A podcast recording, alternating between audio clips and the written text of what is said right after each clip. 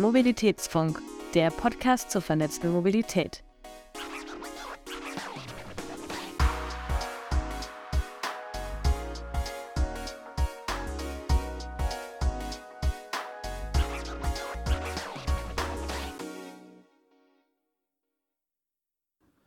Hallo und herzlich willkommen beim Mobilitätsfunk, eurem Podcast zur vernetzten Mobilität. Der Mobilitätsfunk ist eine Produktion von Vesputi. Mehr Infos findet ihr unter vesputi.com und themobilitybox.com. Heute begrüßen wir euch mal wieder zu einer Sonderfolge vom WFP-Forum. Wir haben dort Expertinnen und Experten, aber auch Entscheider und Nutzer zu Themen der betrieblichen Mobilität befragt. In der ersten Folge haben wir uns bereits mit der Frage beschäftigt, wie betriebliche Mobilität nachhaltiger gestaltet werden kann. Heute setzen wir uns mit der Frage auseinander, welche Rolle Mobilitätsbudgets in der betrieblichen Mobilität der Zukunft spielen werden. Viel Spaß beim Reinhören.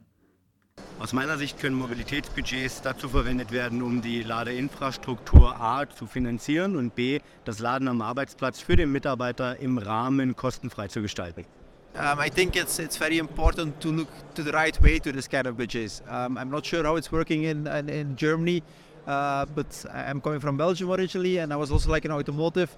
Um, and depending on how you look to the to the budgets and how you calculate the budgets, uh, there is a big difference. And definitely, if we're going to look more to the sustainable um, ways of uh, transport, like uh, e uh, then it's very important to also look to the to the charging solutions, um, and that it's uh, that you, I should I say, have to increase the budgets for the for the cars itself um, because in the end, like uh, you will save a lot on the on the gasoline, and that everyone also uh, includes uh, the charging stations um, and so on um, in the total package uh, of uh, E-Mobilität.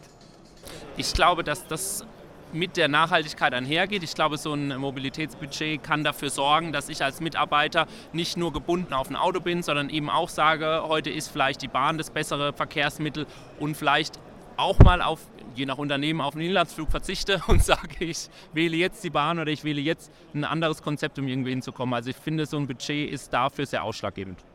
Ich denke, eine große, einfach weil man dadurch die ganzen Prozesse effizienter gestalten kann, Mobilitätsformen ja, viel, viel besser auch berechnen kann, als jetzt einfach zu sagen, wir haben ein Auto und das wird schon alles für uns regeln.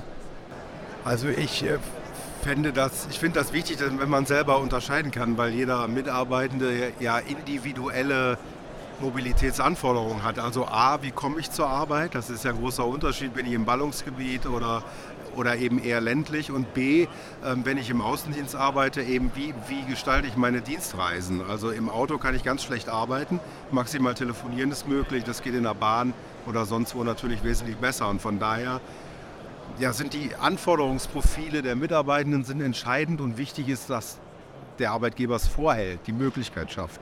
Schon wichtig. Ja, an sich eine, eine große. Es ist ein, ein Puzzlestück im, im gesamten Konstrukt. Ähm, am Ende des Tages muss man von, einem, von einer Mobility Policy ausgehen und das Mobilitätsbudget ist halt ein Teil davon, eine, eine Ergänzung, die meines Erachtens eine, eine wichtige, schon eine wichtige Rolle spielt bei der Transformation der, der Mobilität innerhalb des Betriebes? Ähm, ich finde es super wichtig.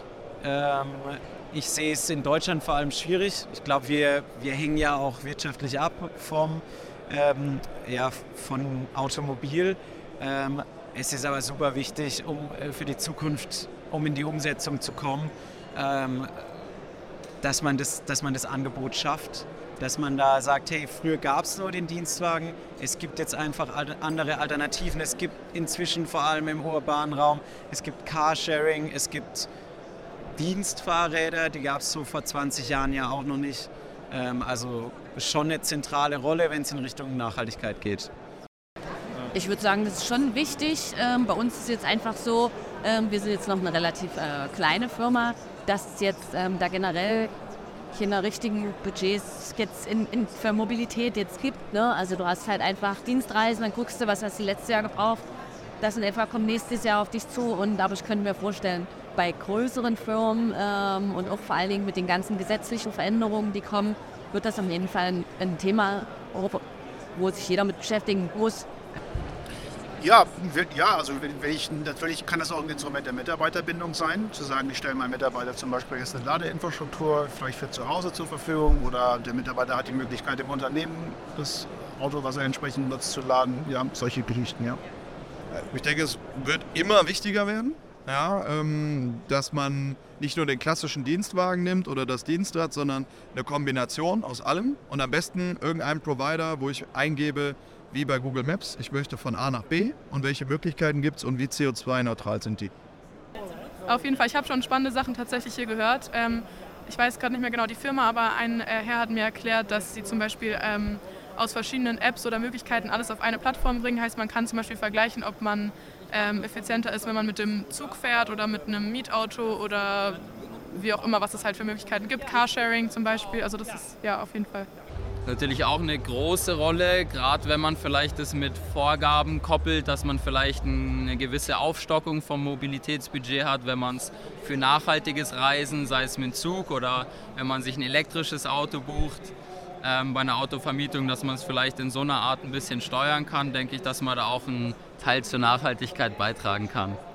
Äh, ich denke, dass es ein sehr, sehr wichtiger Punkt ist, weil gerade bei dem Thema äh, ist ja äh, der Ausschluss mit dem, dass man eben halt nicht mehr mit dem Auto unterwegs ist, sondern dass man tatsächlich mit Bahnen, mit E-Bikes oder ähnlichem unterwegs ist. Also da finde ich, der Ausbau ist, ist, ist hier noch viel zu weit hinterher und dass wir da viel weiter mehr vorgehen müssen. Ja. Damit kommen wir auch schon zum Ende der Folge. Wenn ihr Anregungen, Ideen oder Fragen zu dieser Folge habt, schreibt uns gerne eine Mail an mail.visputi.com. Und noch ein kurzer Hinweis, wenn ihr immer auf dem Laufenden bleiben wollt, könnt ihr unseren Newsletter unter vesputi.com abonnieren. Vielen Dank fürs Zuhören und bis zum nächsten Mal.